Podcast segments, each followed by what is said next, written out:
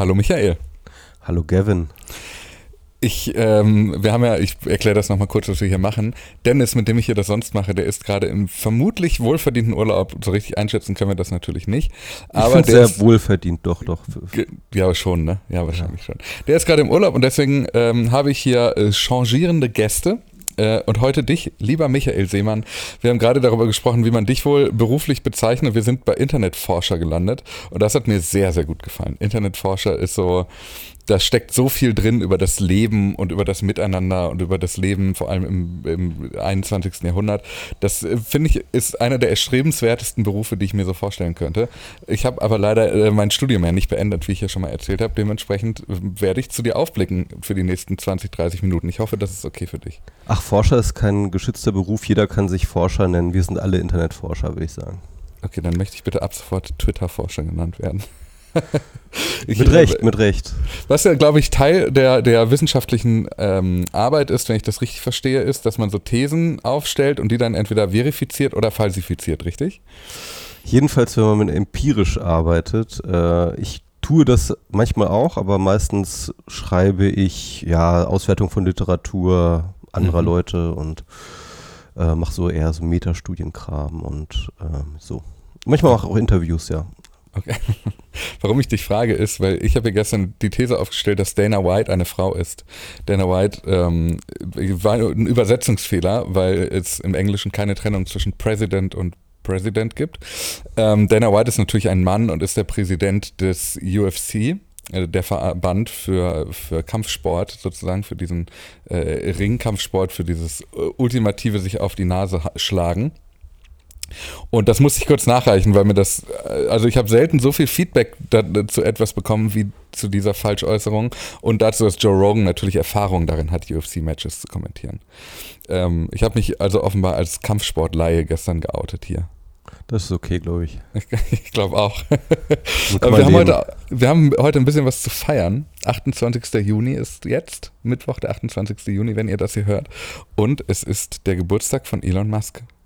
Ui. Und ja, äh, ich finde das auch erstaunlich. Ich frage mich, wir nehmen ja im Voraus auf, das ist ja kein Geheimnis, aber ich frage mich, ob er in irgendeiner Weise sich so wie Seehofer damals so irgendwas Geschmackloses schenken lässt von seinem Team. Ich bin mir sicher, wir werden irgendwas Geschmackloses im Internet lesen, also vor allem auf Twitter. Ja, ich glaube ich glaub das auch. Er wird jetzt 52, aber ähm, sein Humor altert leider nicht mit. Also ich fürchte, wir müssen weiterhin damit leben. Ich, ich würde sagen, sein Humor altert schneller als er. Oh, auch das, äh, vielleicht ist auch das der richtige Blickwinkel. Ähm, ich weiß auch nicht, was das über mich aussagt oder über uns, dass ausgerechnet die 150. Episode Haken dran an Elon Musk Geburtstag veröffentlicht wird. Naja, traurig was. Ja, ist halt ein Geschenk. Wir müssen das ihm jetzt was Schönes schenken. Also wir müssen jetzt einfach dafür sorgen, dass die Folge entsprechend wird. Ah, meinst du? Ja. Gut.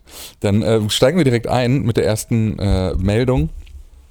Es ist eine Geschichte, es ist eine never-ending Story, ehrlicherweise, aber eine, auf die viele Leute bei Twitter zumindest warten, zumindest die, die dort noch aktiv sind. Du bist gar nicht mehr bei Twitter so richtig, oder?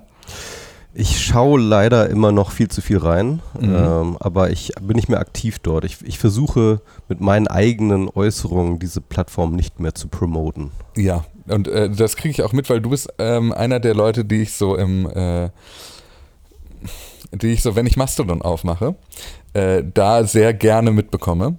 Und dann immer denke, das sind die Stimmen, die ich früher immer gerne bei Twitter gelesen habe und dort jetzt verstummt sind. Das spricht für Mastodon, würde ich sagen. ich glaube, wir müssen dazu sagen, fürs Fediverse im Allgemeinen, ich, ähm, ich muss ein bisschen da aufpassen bei der Wortwahl. Ich habe da in der Vergangenheit einige Diskussionen geführt darüber, wie man es jetzt richtig nennt. Ja, das ja, ist ja, ja. das ist ein bisschen dein Thema. Aber äh, das, also man ist da doch sehr genau, wie man das jetzt nun formuliert, ob ich jetzt hier bei Mastodon unterwegs bin oder auf, ob ich auf dem Protokoll ActivityPub veröffentliche oder ob wir einfach nur ins Fediverse gehen. Das ist natürlich alles, äh, das sind natürlich alles valide Semantiken, aber ganz ehrlich, ich nehme niemanden ernst, der darauf wirklich Wert legt. Also das sind mir dann irgendwie zu, die sind mir dann zu pedantisch und zu, äh, wie soll ich sagen, äh, die, für die ist das dann eine zu starke Identität, dass sie das nicht stehen lassen können, dass jemand irgendwie Mastodon sagt, wo Fediverse das Richtige ist. Also das sind Leute, mit denen ich mich dann meistens gar nicht auseinandersetzen möchte. Okay, ich, diesen Ausschnitt, diesen letzten 30 Sekunden, die schneide ich mir aus und die antworte ich jetzt immer genau darunter und sage Alles dann, gut. ein renommierter Internetforscher stimmt mir zu. also, die erste Meldung. Äh, Twitter scheint tatsächlich jetzt das Ad Revenue Sharing Program zu starten. Also Elon Musk hat selber getwittert, dass ähm, es wohl in den nächsten Tagen soweit sei, dass die Werbeeinnahmen mit denen geteilt werden, in dessen Threads die Werbungen auch angezeigt werden. Es gab diese Zahl von, ich glaube, 5 Millionen Dollar, die da in dem ersten Zeitraum als Summe ausgeschüttet werden, wo keiner so genau weiß, wo kommt diese Zahl her. Keiner weiß so genau, wie groß der Zeitraum ist, auf den, sich hier, auf, auf den man sich hier bezieht. Ähm, aber es gibt jetzt erste Screenshots ähm, von Menschen, die die Möglichkeit haben, sich für dieses Programm eben anzumelden. Bedingung scheint zu sein, dass man äh, Twitter Blue abonniert hat und du bekommst dann eben, wie gesagt, einen Anteil von den Werbeeinnahmen, die die Werbung generieren, die zwischen deinen Tweets angezeigt werden. Und das gilt offenbar auch für die Antworten unter deinen Tweets. Deswegen ist die These gibt, dass vor allem Trolle und solche, die sehr strittige Thesen veröffentlichen, damit eigentlich am Ende die sind, die belohnt werden. Ui, ja. Ja klar, natürlich, man muss immer äh, viel Diskussion äh, sozusagen hervorrufen und dann Mhm. äh, hat man viel, äh, viel Platz, viel Werbefläche geschaffen sozusagen. Ne? Das ist äh, Diskussion gleich Werbefläche. Exakt, ja. Und äh, das ist natürlich ein äh, witziges Incentive oder sagen wir mal so, vielleicht nicht so produktives Incentive. Naja, das, das Ding ist vor allem, also wir unterstellen natürlich jetzt, dass damit vor allem belohnt wird, dass viel diskutiert wird. Ähm, ich glaube, soweit hat man auf Twitter-Seite nicht gedacht, ehrlicherweise, sondern es ging da vor allem darum, den Content auf die Plattform zu kriegen. Die Leute sollen viel schreiben, also sollen sie Threads schreiben. Ähm, das Absurde daran ist, dass gleichzeitig Twitter gefühlt im Wochenrhythmus, da haben wir gestern ja auch drüber gesprochen, die Zeichenlänge für deine Tweets verlängert. Das heißt, wenn du das, was du früher in einem Thread geschrieben hättest, jetzt alles in einen Tweet packst, kriegst du von der Werbeeinnahme gar nichts ab.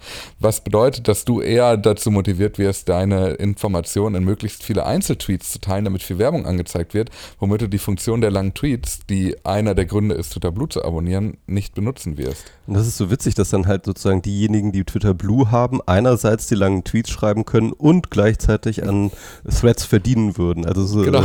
das, ist, das ist wirklich absurd. Ja, also, aber wie gesagt, wir wissen nicht, wann das wirklich passiert. Also er hat geschrieben, Payouts starten innerhalb, der, innerhalb von wenigen Wochen.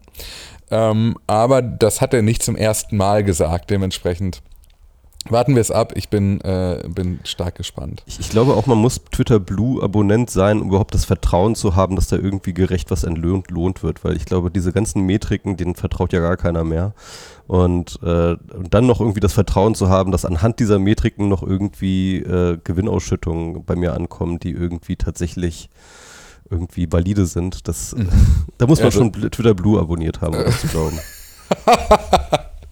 Das ist ein sehr schöner Satz, weil ich auch, also, naja, wie gesagt, es gibt diesen Betrag, völlig festgesetzten Betrag von 5 Millionen Dollar, der so völlig aus dem Nichts kommt und wir nicht wissen, wie lang dieser Rhythmus ist.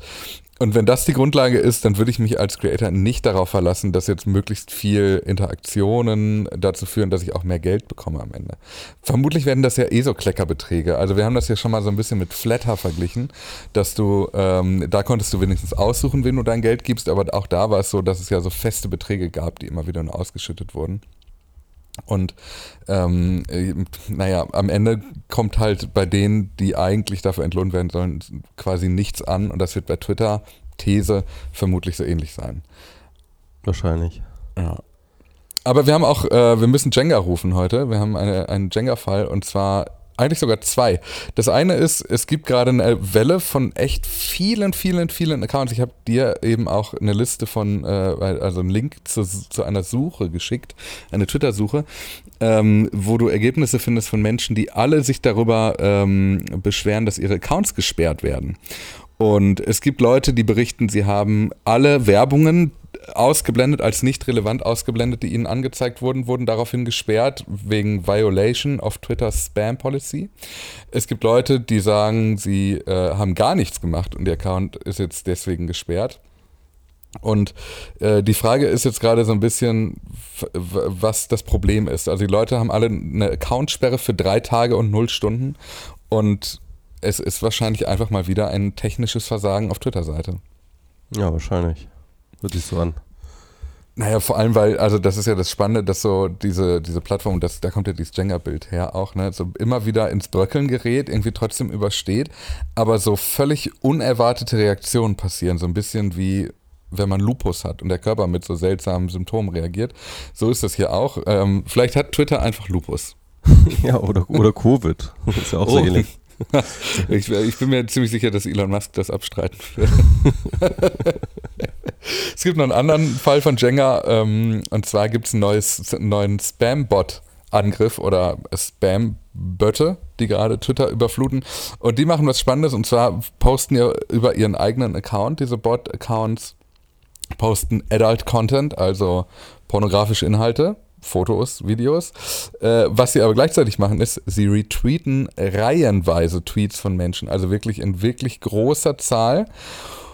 Und die Frage ist so ein bisschen, hängt das eine mit dem anderen zusammen? Also erstmal klingt es natürlich so, auf der anderen Seite Vielleicht gibt es eine Art Mechanismus, die erkennt, wenn du in sehr kurzer Zeit von sehr vielen Leuten retweetet wirst, die dich sonst nicht retweeten würden oder in einer Zahl, die unverhältnismäßig für deinen Account ist, um daraus zu erkennen, ob du vielleicht die Interaktion gekauft hast. Was im Umkehrschluss heißen könnte, dass man theoretisch jetzt durch diese Spam-Angriffe am Ende gleichzeitig zu Betroffenem davon wird, dass der Account gesperrt ist. Huh. Ja, also es ist äh, die Frage, welche Art von Accounts werden da denn retweetet? Äh, das würde mich interessieren. Also sind das große Accounts, sind das kleine Accounts? Völlig unterschiedlich. Das Einzige, was sie alle natürlich gemeinsam haben, ist, dass das öffentliche Accounts sind. Ja.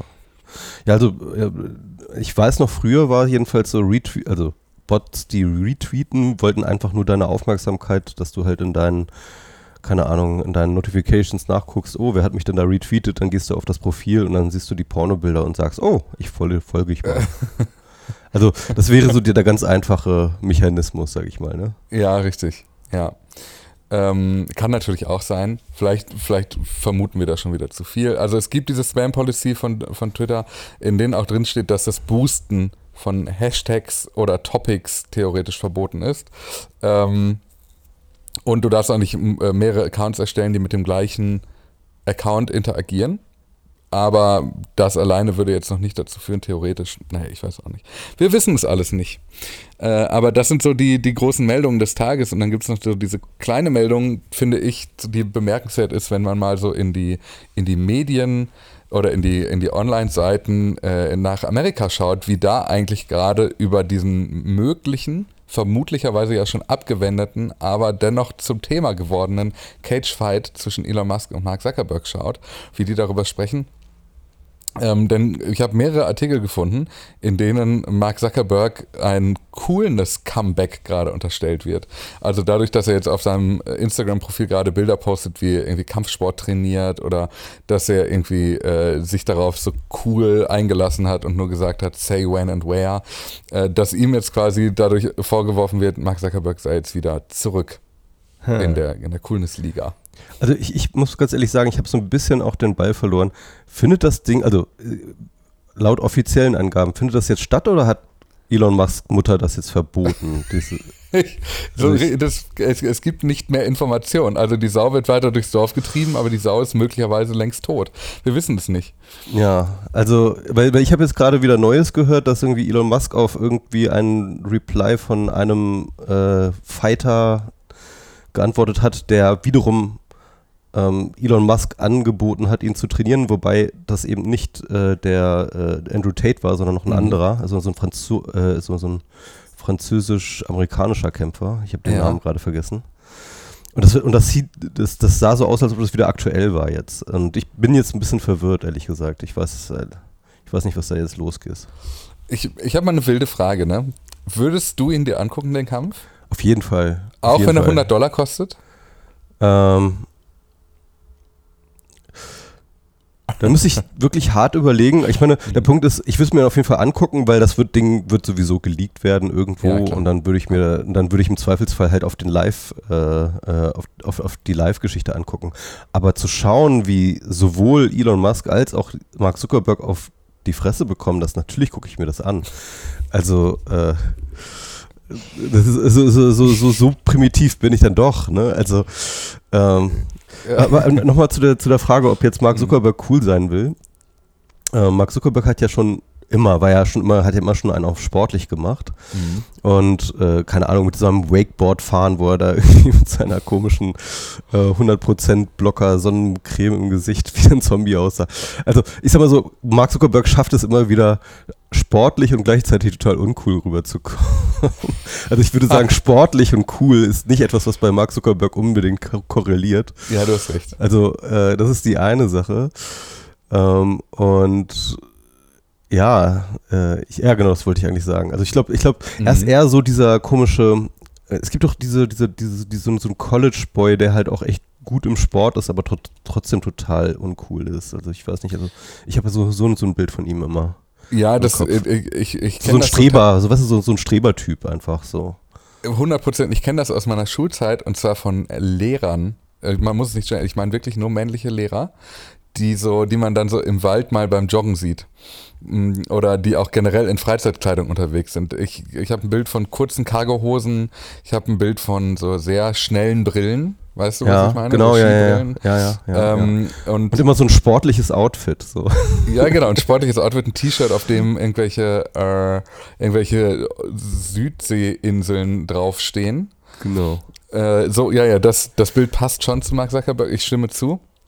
Ja, genau, also alles, was irgendwie, was irgendwie sportlich, aber gleichzeitig uncool ist, so das, das, das passt auf Max Zuckerberg ganz gut.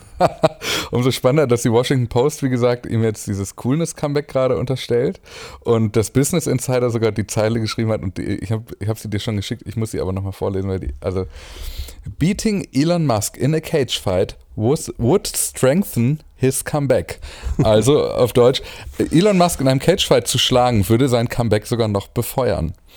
Und also ich, ich weiß nicht so genau, was so, also das ist schon ein geistiger Spagat, den man da im Kopf machen muss, um zu überlegen, also dieser Kampf, wenn er denn wirklich stattfindet, würde das das von mir gerade herbeigeschriebene Coolness-Comeback von Mark Zuckerberg sogar noch stärker befeuern. Das muss der zweite Satz in meinem Text werden.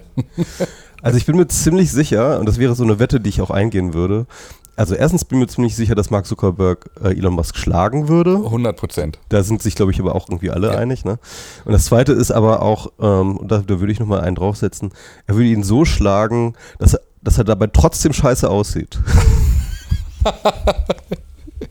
Okay, ja, mir gefällt, mir gefällt die, Also, dass, dass man ihm irgendwie gratulieren müsste nach dem Kampf, aber eigentlich keiner ihm gratulieren möchte ich, ich, ich stelle mir ja wirklich die Frage, ob, ob, wenn dieser Kampf stattfinden würde, ob irgendjemand tatsächlich gewinnen würde oder ob wir nicht nachher in der gleichen Situation wie vorher sind, egal wer den Kampf gewinnt. Dass Elon Musk eh nur von seinen Fanboys gefeiert wird, dass Mark Zuckerberg dann, ja, war ja klar, dass er gewinnt, mit so abgetan wird und am Ende ist alles wie vorher, nur dass eben einmal irgendwie eine Milliarde Dollar den Besitzer gewechselt haben. Ja, das könnte natürlich sein. Aber was ich bei der äh, äh, dabei gerade mir auffällt, ich glaube, äh, Mark Zuckerberg hat gar keine Fanboys, oder? Hat er irgendwelche Fans? Das ist eine richtig gute Beobachtung. Ich glaube, ich glaube, Mark Zuckerberg, ich glaube, noch nie fand irgendjemand Mark Zuckerberg cool, oder? Also wenn wir Sack Ultras bei unseren äh, HörerInnen dabei haben, bitte meldet euch bei uns. Ähm, es interessiert uns wirklich stark. Wo sind die Zuckerberg-Fan-Boys und Girls? Ja, glaube, würde mich auch. auch interessieren. Also ich, ich glaube, ich glaube ehrlich gesagt nicht. Ich hab, ist mir noch nie begegnet. Ne? Also ich glaube, auf, sobald man was gegen Musk schreibt auf Twitter oder sonst wo, kriegt man sofort ein Shitload an Replies von den Fanboys. Sobald man was gegen Mark Zuckerberg schreibt, dann sind sich eigentlich, ich glaube, alle einig. Also von links bis rechts irgendwie alle hassen ihn. Was meine Lieblingsbeobachtung ist, ähm, und dann können wir auch hier den äh, Sack zumachen, äh, was meine Lieblingsbeobachtung ist, dass damals super viele Leute ähm, das Ende der Welt wahrgenommen haben, als Facebook Instagram gekauft hat und noch schlimmer als Facebook WhatsApp gekauft hat, wie viele Leute auch in meinem privaten Umfeld dann auf Telegram, Signal oder Threema umgestiegen sind, weil sie auf gar keinen Fall in dieses Facebook-esksche Netzwerk rüberrutschen wollten Und wie wir jetzt gerade eigentlich so in äh, Mark Zuckerberg so ein bisschen die Erlösung wittern, wann denn endlich sein Twitter-Rip-Off äh, starten wird. Also diese, wie sich das Bild verschoben hat, einfach nur dadurch, dass es nach, äh, nach unten noch düsterer wurde, finde ich doch sehr ähm, äh, erstaunlich, ehrlicherweise. Das ist aber im Fediverse nicht angekommen, habe ich das Gefühl. Also dort ist immer noch äh, Meta und Mark Zuckerberg immer noch das große Feindbild. Also natürlich Elon Musk auch, aber aber ja. Mark Zuckerberg eigentlich auch noch viel traditioneller. Und ich glaube, bei den Fediverse Ultras ist es sogar noch ein bisschen doller, weil da die, da wird ja auch diese, dieser Instagram Threads, ähm, äh, dieses äh, Produkt, äh, wird ja auch als Gegner wahrgenommen und nicht zwangsläufig als Support. Genau, da wird ja richtig äh, Stimmung gemacht, dass der jetzt auf jeden Fall, wenn die jetzt ankommen und Teil des Fediverse werden sollen, mhm. dann haben sich ja, wollen sie die ja blocken, die, die Instanz. Ne? Und das ist äh, schon echt ganz schön eine krasse Ansage, muss man schon sagen. Und vor allem eine, also hast du dafür Verständnis? Weil wir haben das hier letzte Woche kurz angeschnitten, aber dein Blick würde mich da trotzdem interessieren. Ja, Verständnis im Sinne von, ähm, dass ich, äh, dass das natürlich mit Gefahren einhergeht und dass natürlich wahrscheinlich auch das, das Fediverse würde sich dadurch natürlich radikal verändern. Und äh, ich kann schon verstehen, dass es eine ganze Menge Leute gibt, die das halt nicht wollen. Gleichzeitig ähm, ist aber ein Protokoll nichts, worauf man seine Identität gründen sollte, sondern ein Protokoll sollte ähm, im besten Fall universell sein, mhm. sollte eben für alle äh, und, und, und alle, alles mögliche Protokoll, äh, sozusagen alles mögliche transportieren, jede Form mhm. von Kommunikation und sollte da möglichst diskriminierungsfrei unterwegs sein. Und deswegen ähm, bin ich so ein bisschen, ähm, äh, also ich denke, wenn, wenn ActivityPub als Protokoll es nicht schafft, zum Mainstream aufzusteigen, dann hat es eigentlich versagt.